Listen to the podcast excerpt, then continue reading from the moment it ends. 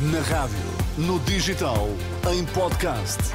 Música para sentir, informação para decidir.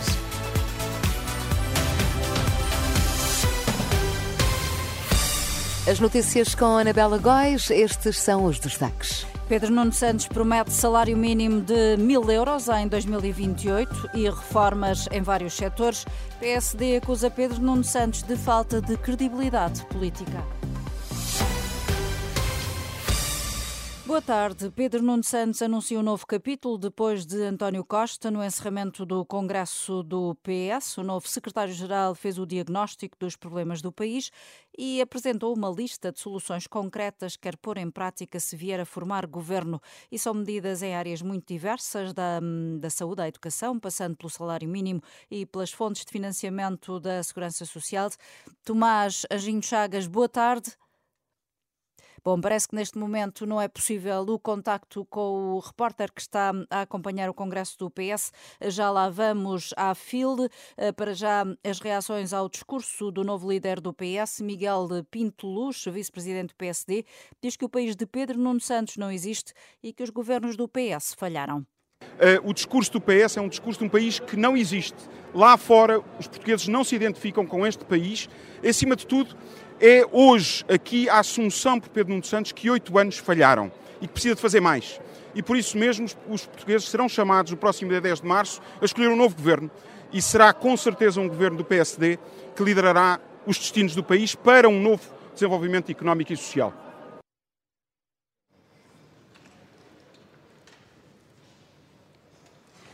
No discurso, Pedro Nuno Santos apontou críticas ao PSD, que diz que é um pesadelo a decidir.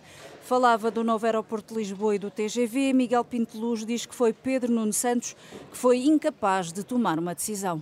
Repare que é curioso como é que o Ministro das Infraestruturas, Pedro Nuno Santos, teve oito anos para decidir.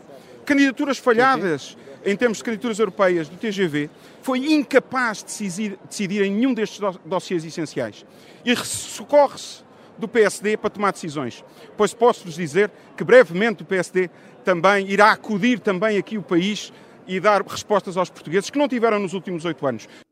A reação de Miguel Pinteluz, o vice-presidente do PSD, às declarações de Pedro Nuno Santos, como dava conta um longo discurso em que o novo secretário-geral do PS fez um diagnóstico aos problemas do país e apresentou uma lista de soluções concretas que quer pôr em prática. Tomás Anjinho Chagas, agora sim, boa tarde. Vamos então tarde, ao essencial das promessas que Pedro Nuno Santos deixou. E num discurso de 40 minutos, em que Pedro Nuno Santos fez questão de assinalar que acabou o capítulo Costa e começou o capítulo Pedro Nuno, o novo secretário-geral do PS, eh, teve muito tempo a fazer um enorme diagnóstico aos problemas do país. Lembrou o que foi feito por António Costa, mas sublinhou sobretudo aquilo que falta fazer e, para dar um exemplo, fala na forma como os anteriores governos apoiaram as empresas. O setor privado pode e deve investir onde bem entender, como em qualquer economia de mercado. Mas o Estado tem a obrigação de fazer escolhas quanto aos setores e tecnologias a apoiar. Dir-me-ão que foi isso que se fez ao longo das últimas décadas, mas não é inteiramente verdade. Em Portugal, a incapacidade de se dizer não levou o Estado a apoiar de forma indiscriminada empresas, setores e tecnologias, independentemente do seu potencial de arrastamento da economia. E no rol de críticas falou dos problemas da saúde, da educação, dos salários e das reformas. Pedro Nuno Santos passou também a apresentar uma mão cheia de medidas no seguimento do que tem feito António Costa. Propõe um aumento do salário mínimo até ao fim da próxima legislatura. O país avançou muito nos últimos oito anos, mas temos consciência de que há muito para fazer. O governo atual havia definido como meta o aumento do salário mínimo nacional dos atuais 820, 820, em 2015 eram 505, dos atuais 820 para 900 até 2026. Nós propomos que no final da próxima legislatura, em 2028, o salário mínimo atinja pelo menos os mil euros. Isto caso vença as eleições de março. O novo secretário-geral do PS quer também fazer uma reforma das fontes de financiamento da Segurança Social e ainda impor um limite ao aumento das rendas que se mede através dos salários na área da saúde.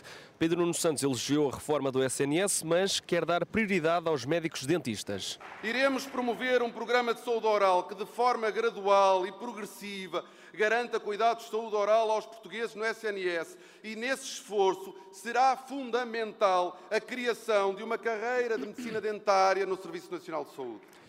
Já na área da educação, o novo líder do PS quer tornar a carreira dos docentes mais atrativa e, para isso, propõe o aumento do salário dos professores em início de carreira. Pedro Nuno Santos teve ainda tempo para criticar a falta de capacidade de decisão do PSD, que já ouviu resposta uh, também, que já ouvimos aqui neste espaço noticioso. Vamos à análise este último discurso do Congresso do Partido Socialista, análise feita pela editora de política da Renascença, Susana Madureira Martins. Boa tarde, Susana. Viva Tomás. O que é que Sim, sim. O que é que destacas e o que é que faltou a Pedro Nuno Santos nesta última intervenção? Vou tentar ser curta porque sei que o tempo está a terminar. Apresentou a Pedro Nuno Santos um lote de medidas, quatro delas muito concretas, mas eh, o líder socialista não apresentou contas, ou seja, quanto é que cada uma destas propostas vai custar ao Estado e ao orçamento, eh, a que custo. Eh, no discurso não proferiu o mantra das contas certas, que foi o mantra de, Pedro, de António Costa, nem do equilíbrio entre apresentar medidas e cumprir as metas do déficit e também esse compromisso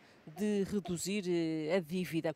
Ora, Pedro Nuno Santos entrou direto na mercearia de propostas para encantar um certo eleitorado, desde logo o dos professores professores que é muito caro ao Partido Socialista e é também uma boa fatia do uh, eleitorado.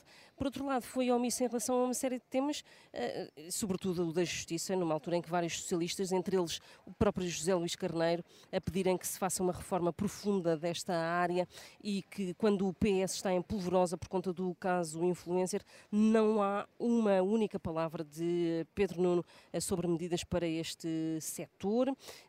Uma nota final para também uma outra omissão eh, omitiu por completo os partidos de esquerda e as questões de governabilidade no pós-eleições e não houve uma palavra sobre o Presidente da República, que foi o alvo preferido dos socialistas neste Congresso. Não houve provavelmente intervenção na tribuna que não falasse de Marcelo Rebelo de Sousa eh, e neste Congresso foi de resto eh, o tiro ao Marcelo durante três dias.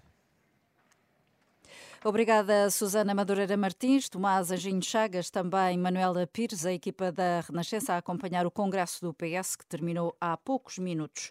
O Papa renovou esta manhã os, os pedidos de paz no Médio Oriente e na Ucrânia. Na Praça de São Pedro, Francisco evocou ainda as vítimas das cheias no Congo e os sequestrados na Colômbia. Neste dia em que passam três meses sobre o ataque do Hamas a Israel, o Papa Francisco renovou os pedidos de paz para a região, mas também o fim da guerra na Ucrânia. Nas últimas 24 24 horas, pelo menos 113 palestinianos foram mortos, 250 ficaram feridos em Gaza, na sequência da ofensiva militar israelita. O anúncio foi feito pelo Ministério da Saúde do território controlado pelo movimento extremista Hamas.